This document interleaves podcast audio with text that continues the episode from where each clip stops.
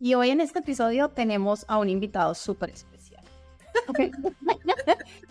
Marco Antonio Solís. Sí, señores. ¡Vamos! Escuchan los aplausos. Eh, se escucha, si has escuchado la canción de Llega Navidad y yo sin ti. Oh, Mi mamá me ponía a hacer aseo con esa canción. la tenemos adentro. Y entonces cuando llega la Navidad y estoy sin ti, es lo primero que te viene a nuestra mente. Eh, bueno, yo no es que cante muy bien. Eh, yo canto bien, pues se escucha mal. Y entonces ahí, pero soy muy buena analizando psicológicamente las canciones y eso es lo que vamos a hacer hoy. Porque sé que, aunque estamos que grabando 15 de noviembre y esto va a salir por ahí en los primeros de diciembre, ya desde estas fechas hay varias personas preguntándose, ¿y cómo voy a hacer para vivir esa Navidad sin esa persona? Sin que esté a mi lado otra Navidad y, sin él y, y sin ella. Entonces vamos a hablar del tema antes de ponernos tristes. Hola, soy Maggie Pulido. Este es un podcast en el que hablamos de psicología desde una perspectiva diferente, fresca, real y aplicable. Para esto he creado este espacio, En Sesión con Maggie, un espacio charlado, de desparche, cercano, donde te compartiré nuevas miradas, tips y también estrategias para esas situaciones cotidianas y siempre con una invitación, buscar ayuda psicológica si es el caso. Empecemos con la sesión de hoy. Y no solamente, no solamente porque puede ser interpretado por rupturas amorosas, Sí. cuando es una persona que falleció. Ay, Helen siempre desviándose del tema. Vamos a hablar de rupturas amorosas, por favor, por ¿Ah, favor. Yo no sabía. Cuando analicemos la letra, esta canción no es para esa ocasión. Es para cuando hemos terminado. Si la estaba dedicando a alguien que falleció, búsquese otra canción porque esta no es la que le va a acompañar la pena. Esta no es, es otra. No, porque mira, te voy a decir, bueno, primero porque este tema no lo pidieron por Instagram y cuando lo pidieron hice una encuesta y mucha gente votó que necesitaba saber cómo vivir esta Navidad sin esa persona después de una ruptura eh, amorosa. Entonces dije, bueno, pues yo claro que me acuerdo esa parte, pero no me, no me acordaba que decía nuestro invitado Marco Antonio Solís en, en, toda la letra. Y, y entonces me puse a buscar la letra y dice, empieza, otro año ya se ha ido. Claro, y es que, empezando por ahí, si te das cuenta que las fechas nos hacen entrar en ciertos estados emocionales, ¿verdad? Sí, sí, sí. Es decir, cuando llega el Día del Amor y la Amistad, empezamos a preguntarnos quién la pareja y en dónde están mis amigos y con quién voy a celebrar esa fecha. Y tengo la cantidad de amigos que quería y tengo la relación de pareja que, que había soñado. Entonces, las fechas en realidad evocan ese tipo de preguntas. Llega la Navidad se termina el año ahí a la semana y entonces eso hace que nos pasen dos cosas particulares con respecto a la Navidad y es que empezamos a hacer balances. La Navidad nos hace dos preguntas. Primero, la de los balances y la segunda es con quién vamos a compartir esa fecha, que nuestra mente está, que es una fecha especial para compartir Navidad, sobre todo en familia, ¿no? Nos lo han vendido desde, desde las propagandas. Exacto, culturales en donde nos van metiendo eh, ese chip de que debe ser así. Exacto. Entonces, normal que se aproxime la Navidad y tú te estés preguntando sobre qué pasó este año, eh, qué logré, qué no logré, ya para qué empezar la dieta que me propuse el primero de enero, eh, buscar ese trabajo, hacer ese emprendimiento. Es decir, es, una, es un momento del año que se presta mucho para esos balances y para hacerse preguntas para preguntarte, ¿me, sentí bien este año? ¿Valió la pena este año? ¿Qué no hice? ¿Qué sí hice? Es normal que empecemos en esta época del año a hacer ese tipo de, de cosas.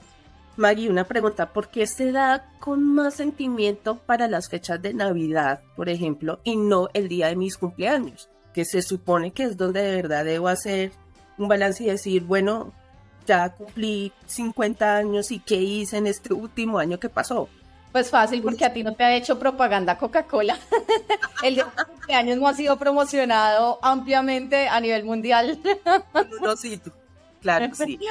Sí, entonces, fuera de que, claro, en el cumpleaños, y no creas, hay muchas personas que tienen unos bajones emocionales súper fuertes alrededor de su cumpleaños, que en vez de sentirse felices, se sienten tristes, que ya mi hija decía, eh, la fecha de cumpleaños uno no siente nada, no pasa nada, ¿no? Que es como esa espera que uno dice, tengo 10 años, voy a cumplir 11 años, y uno espera que pase algo, pero en realidad no pasa nada y ya se va dando cuenta de eso con, con los años, ¿no?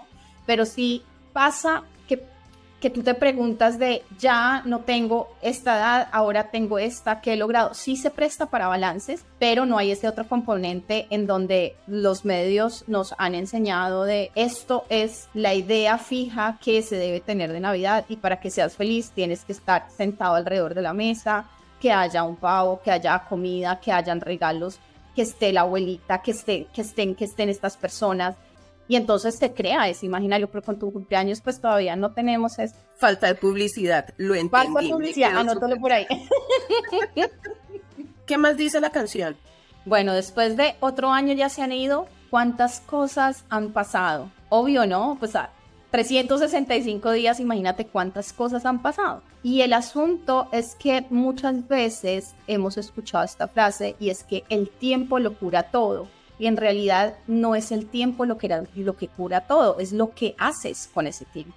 Entonces cuando acá dice la canción cuántas cosas han pasado, es y tú qué has hecho con eso que ha pasado, para que te ayude o para que te hunda más. Esas cosas que han pasado, tú qué has hecho con ese tiempo y con esas cosas. Y normalmente la respuesta va a ser, creo que he hecho cosas que me ayuden, pero sigo estando acá. Aquí te digo que las cosas que normalmente pensamos que nos van a ayudar a superar una ruptura amorosa nos llevan por otro camino. Las personas empiezan a escuchar canciones demasiado tristes.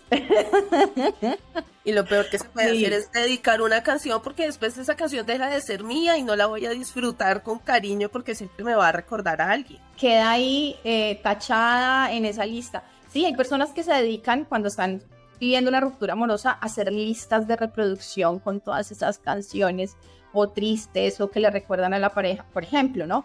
Y entonces y ahí es que se vuelve más famosa Paquita la del barrio. Entonces el punto va a que pensamos que con eso vamos a trabajar en la emoción. De alguna forma sí, pero te quedas ahí, ¿no? Le tienes que dar espacio a la tristeza, sí, se lo podemos dar, pero nos quedamos ahí y escuchamos esta lista de reproducción una y diez mil veces. Yo me acuerdo un momento en el que muy recién casada mi esposo se fue, pero imagínate, muy recién casada y eso fue hace que 16 años tal vez. Y mi esposo se fue para Bakú, que esto es al otro lado del mundo, nunca lo había escuchado antes de, que él fuera y la comunicación era súper complicada hacer una llamada, en ese tiempo cuáles de llamadas por WhatsApp, nada de eso. Y entonces yo lo que hacía para superar que él no estuviera, ¿sabes qué era? Ay, me da pena. No. ¿Qué estaba haciendo, señora? ¿Sabes qué hacía? Yo llamaba a la oficina de él porque en el contestador él tenía un mensaje y yo llamaba. Y entonces la, la, la, la voz de él y yo era, ah", colgaba. Voy a volver a llamar. Ah", colgaba. No. Así me la pasaba, pero mucho tiempo hasta que él llamaba y yo otra vez. ¿Cuánto tiempo invertí? No, gasté en eso. Entonces hacemos cosas que uno dice, bueno, para sentirme acompañado, pero en realidad eso no me estaba permitiendo sentirme mejor, ¿no? Algunos hemos aprendido, fíjate qué es lo que dice después, otro año ya se ha ido, cuántas cosas han pasado, algo hemos aprendido. Y ahí esta pregunta si la saca del estadio. ¿Por qué? Porque algo hemos aprendido, pero esos aprendizajes normalmente van hacia donde no deberían ir, ¿no? Entonces te preguntas, ¿qué he aprendido? He aprendido que es mejor mamar, he aprendido que es mejor no salir con nadie, he aprendido que es mejor no enamorarme. Esos son los aprendizajes. ¿Por qué? ¿Por qué tienes que aprender eso? Es exacto, empezar a generalizar una situación y creer que se nos va a pasar exactamente lo mismo todo el tiempo con diferentes personas, pues no. Pero también podría pasar, es decir, recuerdo en algún momento que estuvimos hablando del tema de la ley de atracción. Entonces, si yo también me voy a abocar nada más en personas que de alguna forma cumplan con ciertas características en donde al final sé que las cosas van a salir mal y que yo voy a salir siendo la más afectada, pues ahí sí estamos cometiendo un error grave. Claro, porque si estás autosaboteándote y haciendo profecías autocumplidas, ¿no? Entonces, si, si lo que hago es buscar personas que no viven en el país para estar después sufriendo cuando se vayan, pues obviamente estoy buscándose esas personas con un patrón eh, fijo que va a hacer que me cumpla mi profecía de que me van a dejar, ¿no? Exacto. Entonces ahí esos aprendizajes, cuando se refiere a algo hemos aprendido, por favor, si estás teniendo estos aprendizajes de es mejor no amar, es mejor no arriesgarse, no son los aprendizajes que, te invito a tener porque pues obviamente no es saludable. Y después completa esta idea con y algo hemos olvidado. Y ahí te digo, sí, seguramente sí y sobre todo te has olvidado de ti mismo. Has puesto todas tus intenciones, todos tus planes, todos tus sueños, todas tus ilusiones en esa otra persona y seguramente te has olvidado de ti, de tu familia, de cuidarte, eh, de tu bienestar, de tus hobbies, de tus cosas. Pues eso, obviamente, si has olvidado eso, pues va a ser muy difícil encontrar. Y lo que vas a toparte es el recuerdo de esa persona. El tema es cuando uno se queda viviendo en el pasado, literal, pensando es que eh, cuando pasaba por este parque hacíamos tal cosa, cuando pasábamos, y eso lastima más y como que no lo... Y empieza a desviar la atención de uno, porque si alguien se va a querer acercar con emociones bonitas hacia uno, pues uno no le va a parar bola a esa situación porque uno todavía está viviendo por allá en lo que en realidad me hizo daño. Ese es el tema, cómo no salir de algo que me afectó emocionalmente y por qué quedarme ahí metida. No, y también puede ser un recuerdo muy bonito que tengas con esa persona, pero pues ya pasó y es hora de construir nuevos recuerdos, ¿no? Porque de pronto estés recordando algo bonito eh, y no sea algo malo como lo que tú dices en el ejemplo y también nos estaría desenfocando. Pero vamos a hablar de eso porque él no lo dice en otra frase. Lo que tú estás diciendo, te estás adelantando a la lista. Marco Antonio, te escucho. Te escucho. y entonces después dice, pero dentro, aquí en mi alma, nada, nada ha cambiado. ¿no? Entonces ya vamos a que ha pasado el año, a que algo aprendió, a que algo olvidó, pero que acá dentro de él, nada ha cambiado.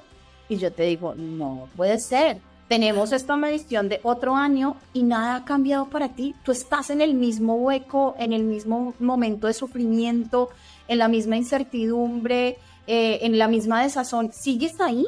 No, es algo que necesitas preguntarte. Si nada ha cambiado para ti y si te tienes estancada tu vida, parqueada, esperando que esa persona vuelva, se dé cuenta, deje la otra persona pues estás perdiendo el tiempo si nada ha cambiado para ti en este año. Yo creo que sería muy bueno sacar una botella de aguardiente. para entender más la canción. Encuentra un nuevo episodio todos los miércoles en Spotify y Apple. Si nos quieres ver en video, búscanos en YouTube. No, no, no, vamos a hacerle serias, porque es que eso también pasa te, estás cantando esta canción al lado de unos tragos en vez de hacerle, hacerle el análisis de qué es lo que estás cantando, ¿no? De qué es lo que estás diciendo, de que si eso lo sientes, esa letra tan tuya, espérate un momentico, deja la botella al lado y conectemos con lo que estás diciendo para ver en realidad eh, si eso es lo que estás sintiendo y prestarle atención, ¿no? Entonces, dejemos la botella para más tardecito y sigamos. Bueno, así es que acá es muy temprano. Después dice, siempre te tengo conmigo es, cierto, mucho gerente, uno tiene a las personas de relaciones pasadas con uno. Es que uno es muy masoquista. Absurdos. Y uno no entiende el por qué, porque a veces me ha pasado y yo digo, bueno, ¿y, y, y a son de qué? ¿Qué pasó? Porque Entonces ahí te recomiendo un episodio que dice, ¿por qué diablos no puedo salir de esta relación? Ahí te explicamos por qué no puedes salir de esa relación para que tomes la decisión. Y es cierto, hay veces que uno dice, pero, pero sé que estoy siendo masoquista con esto y no puedo salir. E, en esa frase dice, siempre te tengo conmigo. En realidad, no tienes esa persona contigo. Punto. La tienes en tus recuerdos, que era lo que decías tú, ¿no? Vuelves y la traes en tus recuerdos, pero tú ya no estás con esa persona. O estás con otra persona o estás solo en cuanto a relación de pareja. Y eso de que siempre te tengo conmigo, pues ahí no estás afrontando la situación, no estás aceptando lo que está pasando, porque sigues viviendo en esos recuerdos y eso no te va a permitir dar los pasos necesarios para sanar. Entonces deja esa idea que siempre te tengo conmigo. Claro, en, en ti van a quedar los aprendizajes, en ti van a quedar los buenos momentos, en ti van a quedar también el recuerdo de los malos momentos, pero necesitas entender que esa persona ya no está contigo. Para cerrarla, sigo tan enamorado y tienes una para esta mesa, por favor. tiene sentido, ¿sí o no? Claro. Tiene sentido que si tú tienes esa persona contigo todo el tiempo en tus recuerdos, pues sigas tan enamorado. Pero ahora te pregunto por el otro lado, ¿tiene sentido poner tanta energía? ¿Tiene sentido poner todos tus pensamientos y darle vuelta otra vez? ¿Tiene sentido cerrarle las puertas a otras opciones? Porque lo sigues trayendo a ti ese recuerdo como si estuviera ahí y lo y sigues sintiéndote enamorado, por Dios. Entonces, en este caso, el tiempo no sería un aliado, porque al contrario, va, durante el tiempo va a seguir construyendo esos Exacto. recuerdos malucos que me van a hacer sentir mal. más enamorada con la fantasía de que de alguna forma van a solucionarse las cosas y vamos a volver y tú tienes parqueada tu vida esperando que eso suceda y en la mayoría de ocasiones pues no, no va a pasar. Y si de alguna forma durante ese espacio en donde nos quedamos solos, simplemente omitimos el tema, no volvemos a hablar del tema y se supone que lo superamos, pero eh, con el tiempo vuelve y aparece esa persona que fue la que causó ese daño. Creo que sí, como estuve callada tanto tiempo, pues en el momento en que aparezca va a explotar y tampoco voy a tomar las decisiones correctas, porque se va a caer en un círculo vicioso. ¿O me Pues fíjate, si ya está pasándote algo y lo que quieres es evitar la emoción, hacerte la loca, pues ahí no estás gestionando apropiadamente las cosas. Es decir, estamos diciendo, no te vuelvas masoquista, no vivas en el recuerdo, pero tampoco hazte loco y di, no, como si nada hubiese pasado. Ahora decías, y si vuelve esa persona que me hizo daño, tiene tu frase como un tinte de él es el culpable, ¿no? Y algunas veces, si él es el culpable, me estoy poniendo a mí en un lugar de víctima. Y eso no me ayuda mucho a la hora de sanar. Fue porque me maltrató. Claro, soy víctima. Pero después de lo que tú hagas y te quedes, te extiendas ese tiempo, te estás victimizando. Y eso es lo que no ayuda a sanar. ¿Me hago entender? No estoy diciendo que no existan las víctimas. Las víctimas existen. Pero cuando Claro. tú haces ese proceso de victimización y revictimización, eso no te está ayudando a sanar. Pasa algo que yo digo, el que haya estado enamorado y después haya terminado su relación, le ha pasado esto. Y es que las lucecitas de mi árbol parece que hablan de ti. yo veo a las lucecitas ahí hablando. Oye. Esto y además la cantidad de energía que se gasta en ese mes es espantoso. Ay, Helen, no sea Grinch. Me refiero a que hasta las lucecitas del árbol se lo recuerdan a uno. Es decir, algo que nada que ver, pero te recuerda a esa persona. Es decir, hay unos objetos, eh, espacios que nos recuerdan a las personas. Todo, parece que todo lo que está a nuestro alrededor lo asociamos y empezamos, es que ese espero, es que el almanaque, es que el sillón, es que empezamos con todo, todo, ¿no? Ay, es que en el sillón, claro. Y además que pareciera que el DJ o que el, el buscador de YouTube estuviera en nuestra en contra. contra. Sí.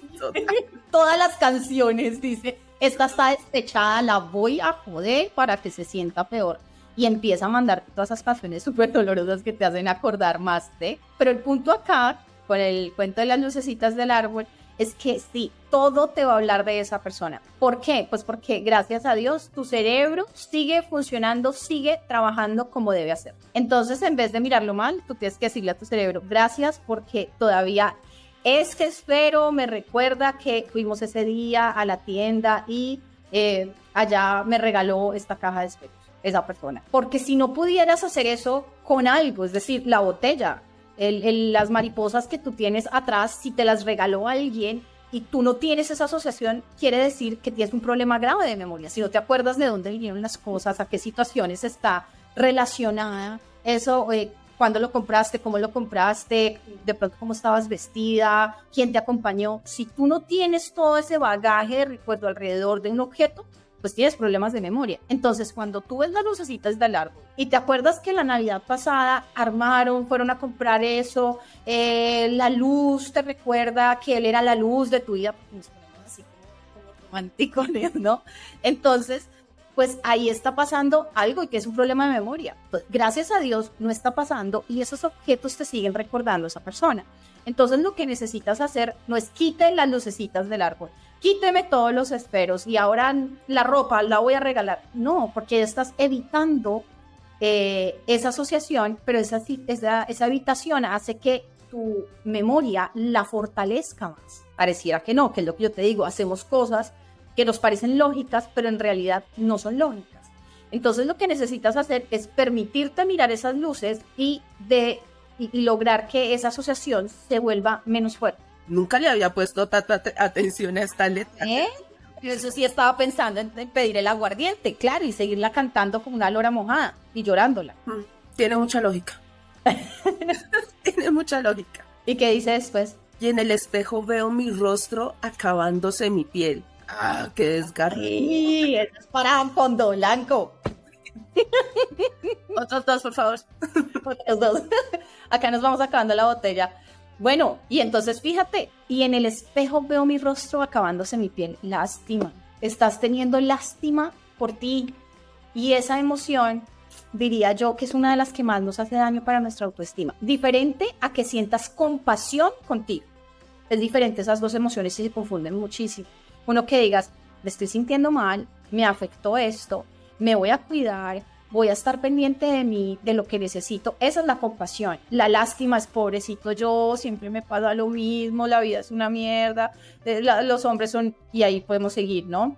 Que pasa que ya pondría muchas palabras. O sea, hay, hay tusas de tusas, el que lo pone a uno bueno o la que lo acaba uno porque uno se destruye de la forma más vil y canalla. Fíjate, en esta, con esa frase, pues sí, después de esa tusa, ya quedaste, pero mal, decirla, se volvió la más fea o el más feo. Fíjate ahí que cuando tú llegues a ese punto, que te des cuenta que el tiempo ha pasado, ¿sabes qué va a pasar? Te vas a arrepentir. Y te vas a arrepentir muchísimo porque no solamente la piel te estará recordando cómo has perdido oportunidades, sino muchísimas otras cosas te lo van a recordar.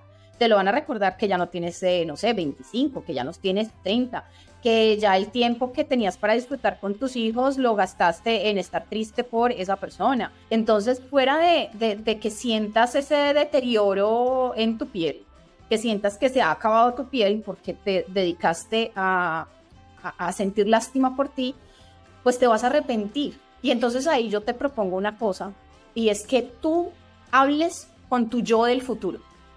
Eso suena súper futurista. Ok. ¿Sí? Entonces digas, por ejemplo, acá en el caso, que nos estamos tomando esta botella y estamos analizando psicológicamente. Y es que a futuro tú le preguntes a esa Helen del futuro qué piensa de seguir dejándose a un lado, de seguir abandonándose. ¿Qué te diría esa yo del futuro? Me mete un puño. Te mete un puño y te dice, ¿cuál es? Levantándose. Madure, mija, madure. Madure y hagámosle que, que, hay más oportunidades y que si no encontramos otra persona inmediatamente después aparecerá.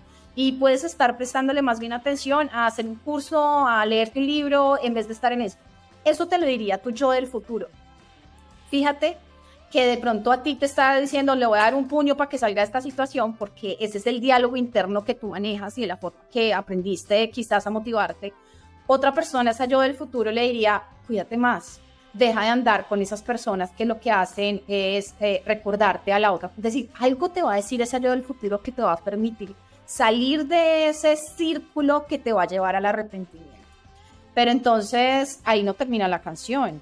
Dice, y en la agonía de este año siento que muero con él, por Dios.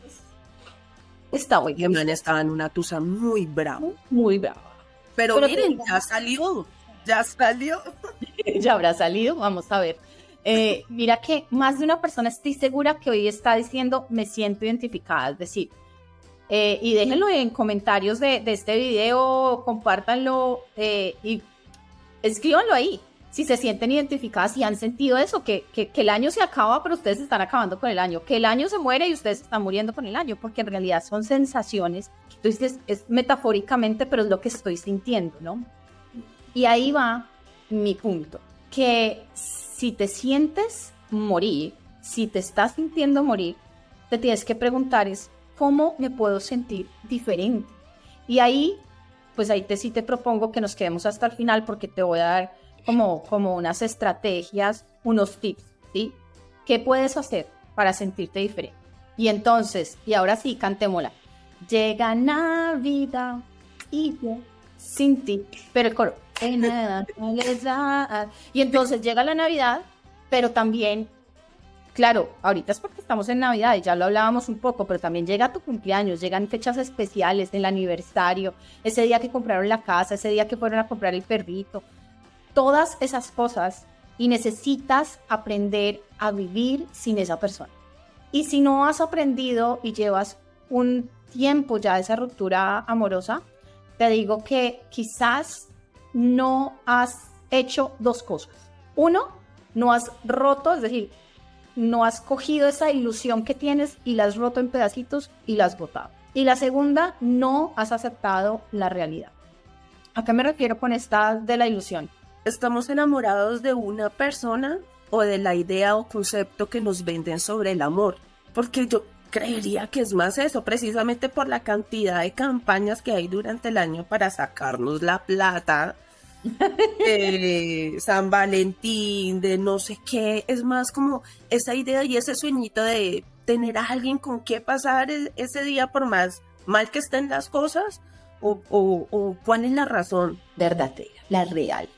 Pues fíjate que acá lo de romper ilusiones tiene que ver mucho con eso, ¿no? Tengo la, la ilusión en mi cabeza que esta persona se va a dar cuenta lo maravillosa que soy, que lo soy, pero que él se va a dar cuenta y va a cambiar toda su vida, va a volver con serenata, flores, chocolates y pidiendo disculpas a mi familia de lo mal que me trato. Esa es mi ilusión. Mientras yo siga con esa ilusión y mientras esté yo mirando ahí en WhatsApp a ver si ya vio mi mensaje, si ya eh, encargó las flores, si ya está camino a mi casa, verificando esa ilusión de que se vaya ¿no? Digamos, estoy dando como ejemplos muy para esa situación, pero tienes la ilusión de que se dé cuenta de, que en realidad las cosas no eran, que sí él, sí te quería, que sí podía cambiar, que sí podía darse cuenta de que valía la relación con que esa ilusión que estás alimentando y esa ilusión que no te has atrevido a romper hasta que no la rompas y digas, ya, tengo que terminar con esta ilusión porque te estás haciendo daño a ti, y la segunda es no aceptar la nueva realidad en la que vives. Y la nueva realidad es que ya esa familia política no está. La nueva realidad es que ya te levantas por la mañana y no está esa persona o a tu lado o enviándote el mensaje. No estás aceptando que esa es tu nueva realidad. Y después a esta hermosa frase de llega Navidad y yo sin ti, viene la cereza del pastel. En esta soledad. La soledad no es mala, lo que puede llegar a ser malo, entre comillas, es lo que tú estás haciendo con esa soledad. Si esa soledad lo que te está haciendo es llevarte al alcohol, a terminarte esa botella que no hemos comprado nosotras, ahí, ahí es que vas a tener problemas. Si lo que está haciendo esa soledad es aislarte, si lo que está haciendo esa, esa soledad es tenerte en pensamientos continuos de no sirvo para nada, no soy, nadie me va a querer, no soy bueno en esto, definitivamente no estoy hecho para el amor, pues en esa, en esa forma de utilizar la soledad, pues sí, obviamente vas a estar requete mal, requete mal. Pero si por el contrario tú estás utilizando la soledad de una forma diferente, pues puede ser el momento para muchas cosas. Entonces, acá la pregunta es, ¿qué puedo hacer yo con este momento de soledad? ¿Llorarlo? Obvio sí, pero también puedo conocer otras, otras personas, puedo tener nuevas experiencias, puedo conocerme a mí misma o disfrutar del tiempo conmigo, cosa que... Cambiar hábitos, cambiar hábitos, hacer cosas que nunca había hecho por el simple hecho de pertenecer o estar en una relación muy encasilladita. Claro, entonces fíjate que ahí con esa cereza del pastel te estoy diciendo de, más bien, en vez de pensar, y acá yo en esta soledad, es ¿y qué puedes hacer con esa soledad que te ayude a sentirte mejor, ¿no? Y obviamente en esa soledad y que te decía que te pones a pensar y a pensar y a pensar todas estas cosas, él dice en la siguiente frase, recuerdo, recuerdo el día que te perdí. No, y es algo que de verdad no se olvida, porque es el momento en donde se genera un cierto dolor que no entiendo, porque si el corazón es un músculo, porque cuando pasan ese tipo de cosas duele como por ahí. bueno, por ahí. ¿Qué pasa ahí? Uno, que nuestro cerebro está funcionando de puedo todavía recordar la fecha, adiós, gracias, que todavía puedas recordar la fecha y puedas recordar las cosas alrededor. Hay unas emociones que hacen que nuestro cerebro grabe más la información. Entonces, si yo estoy aprendiendo desde la alegría tiene un nivel de recordación, llamémoslo así, como alto. Pero si yo estoy recordando algo que me permita sobrevivir, algo que me ponga como en esos momentos de, de quiebre, pues eso va a llevar un nivel de emoción más fuerte y va a ser el recuerdo hasta más vívido. Entonces, por eso es tan importante que si tú estás pensando que recordar el día que te perdí eh, es malo y tu objetivo es no volver a recordar ese día, pues es que no lo vamos a lograr. Es una meta que no te vas, no, no te la propongas porque no la vamos a lograr. Lo que sí necesitas es disminuir la carga emocional de ese recuerdo. Si recuerdas el momento en el que terminaste con esa persona, piensa cómo lo estás recordando. Entonces, te estás viendo en esa mesa hablando con él, te estás viendo con ella, te estás viendo en ese momento, no sé, dentro del carro discutiendo con ella. ¿Cómo lo estás viendo? Analiza el recuerdo y, te, y me vas a decir cómo lo ves. Si lo ves como si estuvieras dentro del recuerdo, es decir, tú lo estás reviviendo, viviéndolo nuevamente, o si lo estás viviendo en una película o en una foto. Yo no recuerdo nada. Ay, ejercicios. Pero, muy segura, que me está escuchando, es la persona que sí tiene, no tiene problemas de memoria, pues es la persona va a decir, yo Maggie lo recuerdo, no, pero otra vez, concentrémonos en el ejercicio porque sé que... Tal vez no recuerde palabras exactas, no, pero yo... dónde estaba, pero hay algo que de pronto sí no se puede olvidar y es la, la emoción de cómo me sentí en el momento. Y es maluco y ahí es donde yo digo, ay, pues sí es pendeja. bueno, seguramente una persona que le ha pasado esto, eh, no, hace poco, sino que le pasó esto y que se está sintiendo mal con respecto a esto, sí tendría la capacidad de hacer bien este ejercicio. Y me podría decir, Maggie, lo estoy recordando como si estuviera sentada en el carro, veo cómo estoy vestida, veo su cara, veo la calle por la que vamos. Tiene el recuerdo de tal forma que vuelve a introducirse en ese momento.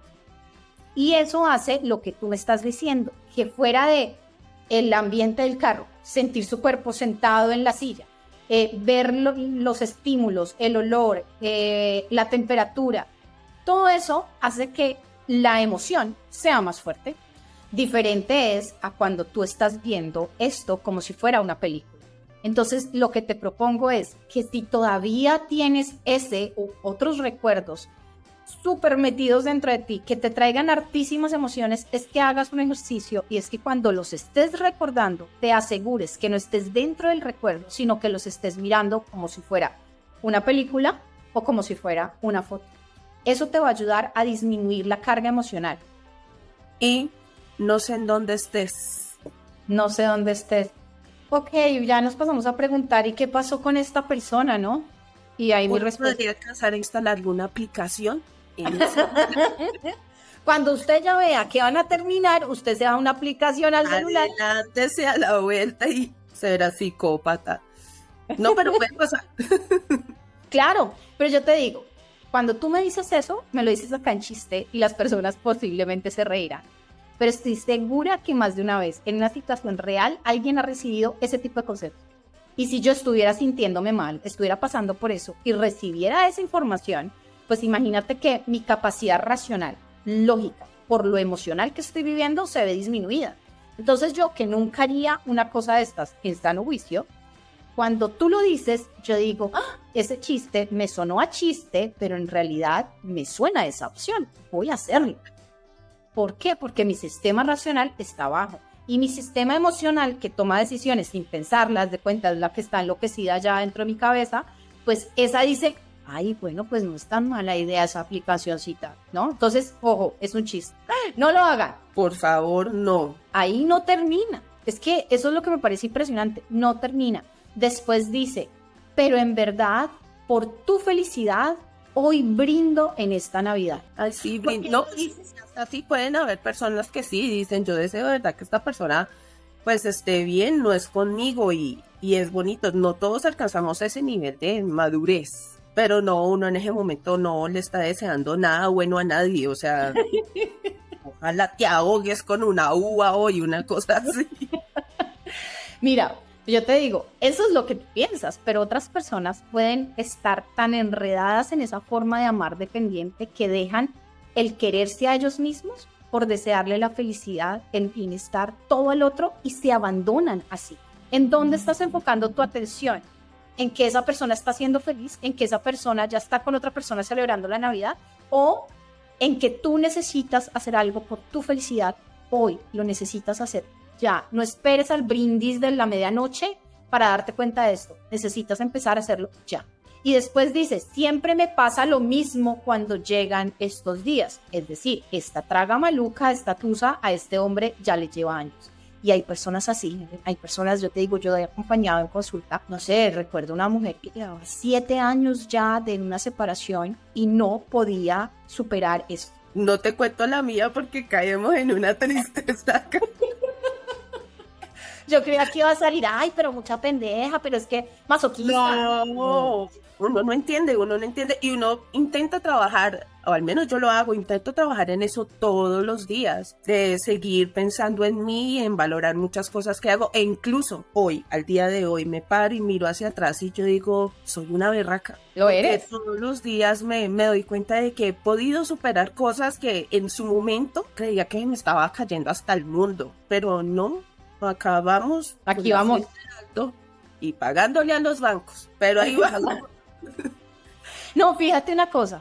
Te voy a decir algo. Ah, hay unos, no, ¿cómo diría yo? Claves para darte cuenta si ya te sientes mejor. Y es que cuando tienes esa capacidad de mirar atrás y decir cosas como soy una berraca, lo estás Duele, sí, pero soy una berraca. Duele, sí, pero tengo algo al frente. Ahí es que te puedes dar cuenta que has dado pasos hacia adelante. Pero si por el contrario te paras, miras atrás y lo que haces es uh, llórale, duélale, recrimínese, repróchese, ahí en ese momento todavía no ha sanado y si eso pasó hace ya rato, es importante que busques ayuda profesional. Entonces, y claro, si tú te sientes así como dice Helen, soy una berraca después de todo lo que he vivido, permítete sentirte así, permítete decir, hombre, aplausos para mí, apláudanme, porque en realidad merezco estar aquí, merezco que he aprendido y lo he logrado y algunas personas tienen situaciones súper fuertes y sin ser eh, comparativa a la situación, es que tú con tus habilidades lo has logrado y eso es de, de verdad, de muchísima, de muchísima admiración. Léela, léela. Ahora tengo aquel regalo que tú tanto me pedías. Si hubiese cambiado eso, si hubiera sido mejor, si, si, si hubiese tenido ese cuerpo, todas esas cosas con las que estás mirando al pasado, como este ejemplo que él da, que ahora sí tiene el regalo que tanto le pedía que puede ser un cambio en el comportamiento, que tomaba y ahora dejó de tomar, que maltrataba y ahora dejó de maltratar, o que no le prestaba atención, o que no le dio la importancia. Todo eso ahora sí lo tengo para dártelo.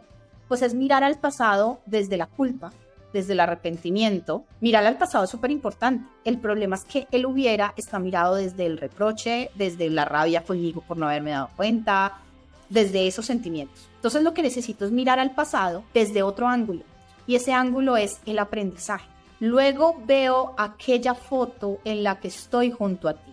Maguilla, ¿y qué se hace? ¿Uno le debe echar candela a las fotos o qué hace uno con eso? Mira, yo te digo, una vez en un live decía, contaba la historia de que, no sé si vi una noticia o algo, pero a mí me impactó, o si era un chiste, ¿no? Que había una señora que le estaba haciendo infiel a su esposo en el sofá de la casa y el hombre llega muy molesto porque le han puesto los cachos y decide vender el sofá, como si el sofá solucionara algo. Te digo, no sé si fue una noticia o fue un chiste, pero yo me he quedado con esa historia para explicar eso. Y es que, ajá, y tú vendes el sofá, ¿y qué pasó? Te quedas con eso, igual en los recuerdos, no trabajaste en eso, vendiste el sofá, te sientes mejor. Y muchas personas ahí, porque serán vivo, me decían, yo también haría lo mismo. Yo vendí la cama, yo voy a vender el sofá porque me pasó eso. Mi pregunta es, eso antes de romper las fotos, de quemar la ropa que te regaló, de vender el carro que te recuerda a él, ahora te digo, ¿y qué vas a hacer con tus hijos? ¿Qué vas a hacer con el perrito que, que cuidaban juntos? Es decir, hay cosas en las que no se puede aplicar esa lógica. Cuando hablamos de estrategias de qué hago con las fotos, quémalas, porque lo he escuchado muchísimas veces, ese tipo de consejos o ese tipo de eh, la casa que teníamos juntos, vete de la casa, consíguete otra casa. Y cuando no tengo la plata para hacer eso, entonces no puedo superar, no puedo sanar la herida, no puede ser así. ¿Y por qué no es así? Porque nosotros como seres humanos tenemos unas capacidades emocionales tan altas que podemos sobrellevar ese tipo de situaciones. Lo que pasa es que cuando ato mi vida a una foto, a una casa, a, un recuerdo de eso, pues ahí se me complica mucho. Entonces ahí nos hablaba de él que, por ejemplo, lo que está haciendo él acá en la canción. Luego veo aquella foto en la que estoy junto a ti y la tomo contra mi pecho y te digo otra Navidad sin ti. ¿En qué emoción estás? ¿Te está ayudando eso que estás haciendo? ¿Te está hundiendo? Pues para mí claramente que te está hundiendo, porque ahí vuelve otra vez el coro. En ese tipo de canciones, por ejemplo, en esta puntualmente, lo que hablábamos ahorita, lo llevan a uno a querer desahogarse mucho más y a veces salir de ese estado con ayuda de, por ejemplo, el licor. Malas ideas, porque al mismo tiempo el licor te está ayudando con, con un sentimiento, pero cuando el licor sale del cuerpo entra una depresión más brava de la que estabas teniendo antes. Entonces no tiene lógica, no nos estamos ayudando con ese tema. Claro. Fíjate que, que, lo que te decía, parece que nos ayuda y el licor de alguna forma pareciera que nos ayudara en esos primeros sentados, pero en el largo plazo no, no es así. Y por eso, entonces ahora démonos espacio para hablar de cómo te puedes sentir mejor. ¿Te parece? Por favor, voy a apuntar. Anotemos. Anotemos. Lo primero es que claramente me puedes decir, eso es fácil, yo me emborracho y ya, como lo hemos hablado, yo me cambio de casa y ya, yo me busco otro, otra y ya, pero cuando tenemos ese tipo de, de, soluciones, se lo decía que día a mi marido que me estaba diciendo, algo yo le conté y me dijo, mija, y pues fácil, que se compre otro carro, algo así, pero fue una solución así. ¿Me entiendes? El que no está doliéndole, pues puede decir cualquier cosa, ¿no? Pero es que tú no estás viendo la situación, tú no sabes lo que yo estoy sintiendo. Y tú me dices, pero es que yo pasé por algo similar. Sí, pero fuiste tú, no con mis herramientas, no con mis estrategias, no con mis recuerdos, no con mis experiencias. Fuiste tú y tú tienes otras experiencias, otras habilidades, otras cosas. Fíjate que acá cuando llega la Navidad, y tú tenías en tu mente que iba a estar una persona ahí y no está, se da una cosa que se llama el síndrome de la silla vacía. Ahí yo en la mesa contaba ese espacio y esa persona que yo pensé que estaba ahí no está ahí. Entonces se da un síndrome de la silla vacía en donde se aumenta la tristeza, puede llegar a, a algún eh, nivel de depresión, pues consecuencia de un duelo, ya sea porque la relación se terminó, porque la persona murió, que lo, hablabas muy lo hablábamos muy al, al principio, es sentir ese espacio de vacío. Y entonces ahora, ¿qué hacer? Lo primero, reconocer qué trae como tal la fecha. Decíamos, la Navidad trae balances, trae preguntas, trae recuerdos, trae actividades particulares como compartir en familia. Reconocer qué te trae esta fecha para que no sientes que eres el raro que está haciendo el balance de, de si está con alguien o no está con alguien. Todas las personas bueno, digamos que una gran mayoría de personas van a estar haciendo esto en esta fecha y van a sentir su estado emocional de alguna forma algo afectado. Por lo tanto, no es que seas el bicho raro que está haciendo balances y está haciendo preguntas. Todos estamos haciendo eso. La segunda es no te dejes afectar por esas ideas comerciales, vendidas, heredadas de la Navidad, en donde hay una exigencia, una demanda de tienes que ser feliz, y en esa Navidad perfecta no puedes estar solo, tienes que estar con tu familia, tienes que estar con tu pareja, tienen que estar abrazados al lado del árbol. Deja de afectarte por esas ideas de la Navidad que nadie ha dicho, no están en un libro, no están en, no están en un libro sagrado donde diga así se debe vivir. Tercero, planea que estas cosas van a pasar y tú cómo puedes responder a ellas.